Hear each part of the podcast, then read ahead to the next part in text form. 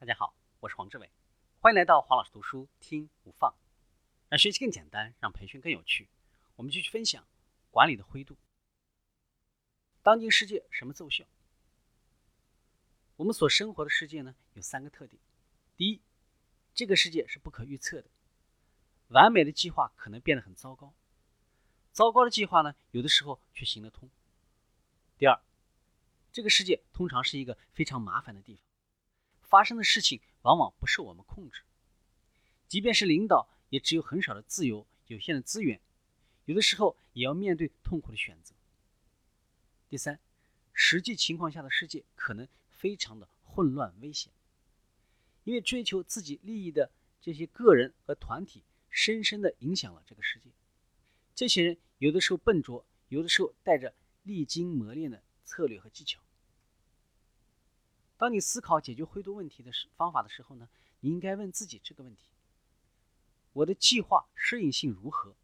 我自己的韧性又怎么样？有五个步骤，通过时间检验的方式，能够帮你回答这些问题。第一个，画出相关权利和利益的领域地图。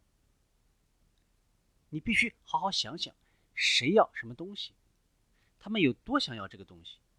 他们的权力有多大？不管你喜欢与否，你几乎总是被权力和利益的压力场所环绕着。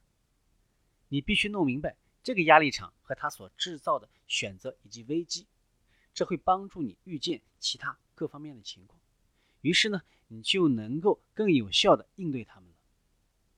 当你尝试画出权力和利益的领域地图的时候，你要确保自己努力，并且呢。切合实际的考虑了自己的利益。第二个，保持诚实、灵活，把握机会。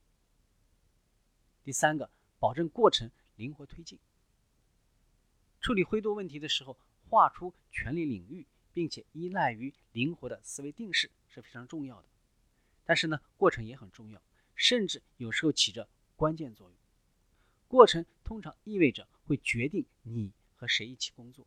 以及每个人会怎样的去工作，你需要灵活的过程，它能够根据你遭遇的意外来调整、适应、进行改变。第四个，准备好打一场硬仗。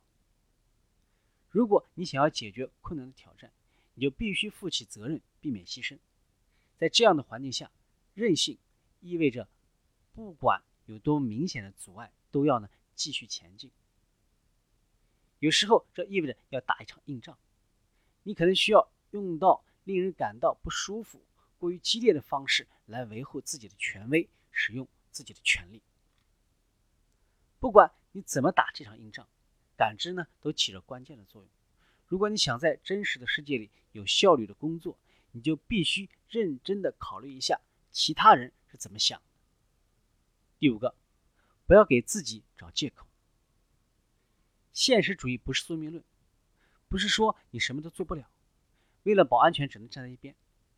相反，它是说你必须问问什么才是奏效的，你是否思考并且运用坚持、奉献精神、创造力、承担风险的意愿、智慧以及呢恰到好处的时机来行动。今天的分享就是这样，请关注黄老师读书，每周您都将收到我们推送的。黄老师读书的文字版本，只需五分钟，学习很简单。我们下期见。